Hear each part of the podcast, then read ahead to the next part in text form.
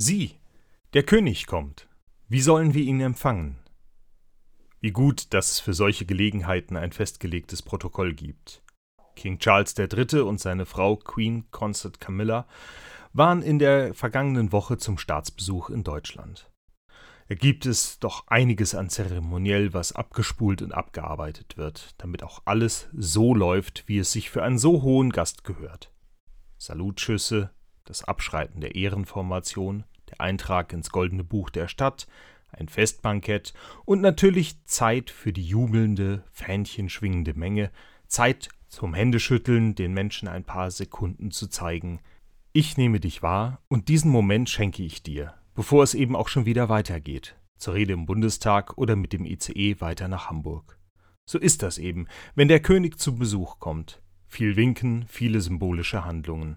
Viele Erwartungen haben sich mit dem Besuch von King Charles in Deutschland verbunden.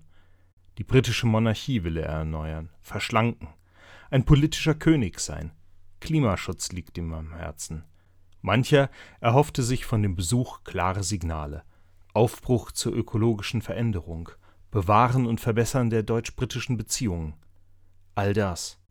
Die Gefühle diesem Gast gegenüber sind gemischt. Hoffentlich verändert sich unter diesem König alles zum Besseren. So hoffen die einen. Und die anderen hoffen darauf, dass Kontinuität und Stabilität durch diesen König gewahrt werden. Der König kommt in die Stadt. Wie sollen wir ihn empfangen? Die Geschehnisse des Palmsonntag werden uns im Evangelium nach Johannes berichtet. Ich lese aus dem zwölften Kapitel die Verse 12 bis 19. Als am nächsten Tag die große Menge, die aufs Fest gekommen war, hörte, dass Jesus nach Jerusalem kommen werde, nahmen sie Palmenzweige und gingen hinaus ihm entgegen, schrien Hosianna, gelobt sei der da kommt im Namen des Herrn, der König von Israel. Jesus aber fand einen jungen Esel und setzte sich darauf, wie geschrieben steht.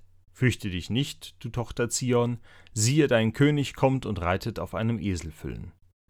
Das verstanden seine Jünger zuerst nicht, doch als Jesus verherrlicht war, da dachten sie daran, dass dies von ihm geschrieben stand und man so an ihm getan hatte. Die Menge aber, die bei ihm war, als er Lazarus aus dem Grabe rief und von den Toten auferweckte, bezeugte die Tat. Darum ging auch die Menge ihm entgegen, als sie hörte, er habe dieses Zeichen getan.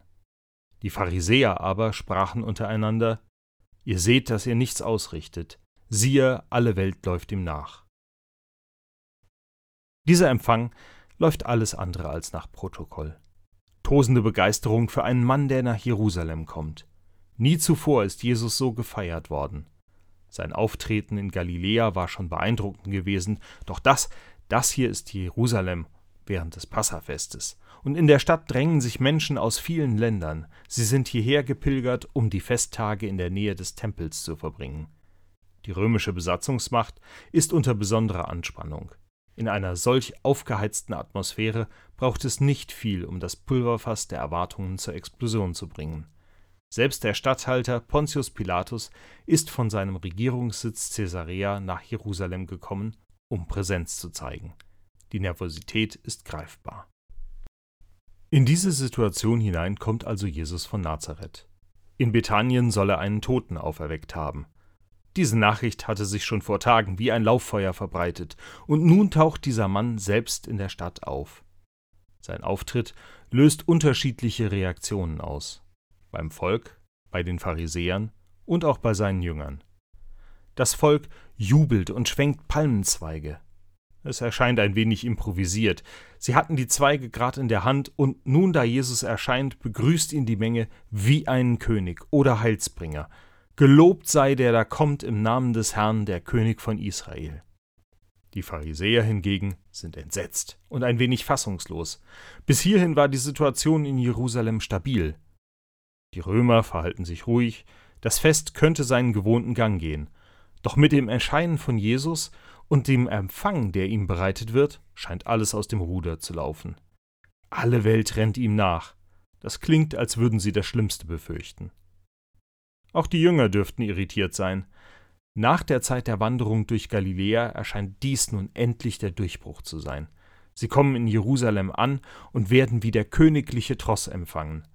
Was sie schon immer gewusst haben, wird nun von allen erkannt. Jesus ist der Herr. Doch dann wählt Jesus ein Eselchen als Reittier. Kein Pferd oder zumindest einen ausgewachsenen Esel, nein, ein kleines Eselchen. Auch scheint seine Reaktion wenig triumphal. Hier kommt ein König, der kein Lächeln für die jubelnde Menge hat, keiner, der die Hände schüttelt und den Leuten das Gefühl gibt, ich habe dich in der Menge gesehen. Nein, er wirkt in diesem Schauspiel wie am falschen Platz. Mir scheint es so, als ob Jesus im Johannesevangelium schon sehr genau ahnt, worauf das hier hinausläuft. Dass dem überschwänglichen Empfang bald die Ernüchterung folgen wird. Er kann die Erwartungen des Volkes nicht erfüllen.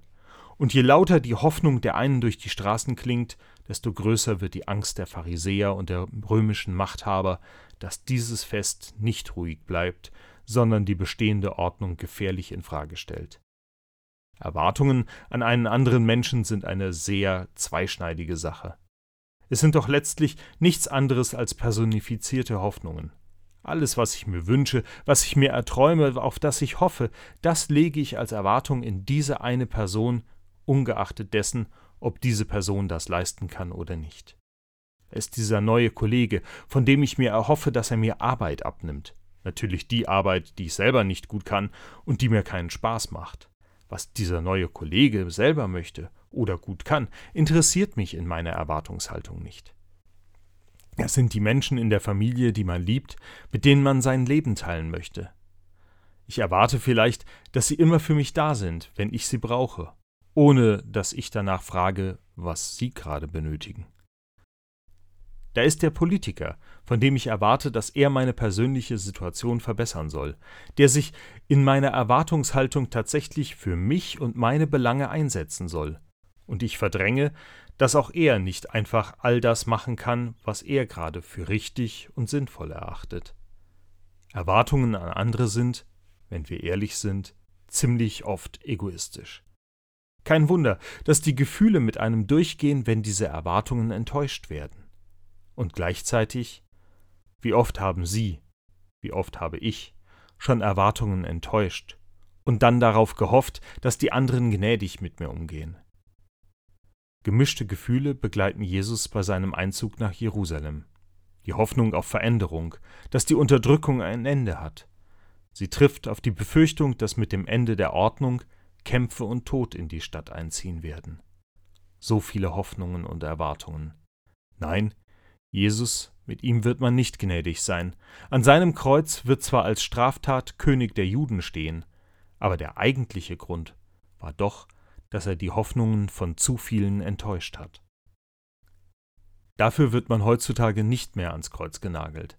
Aber viel zu oft beschimpfen und strafen wir Menschen, die unsere Erwartungen nicht erfüllt haben. Dabei liegt das Problem meistens nicht bei denjenigen, die uns enttäuschen, sondern in unseren überzogenen und falschen Erwartungen.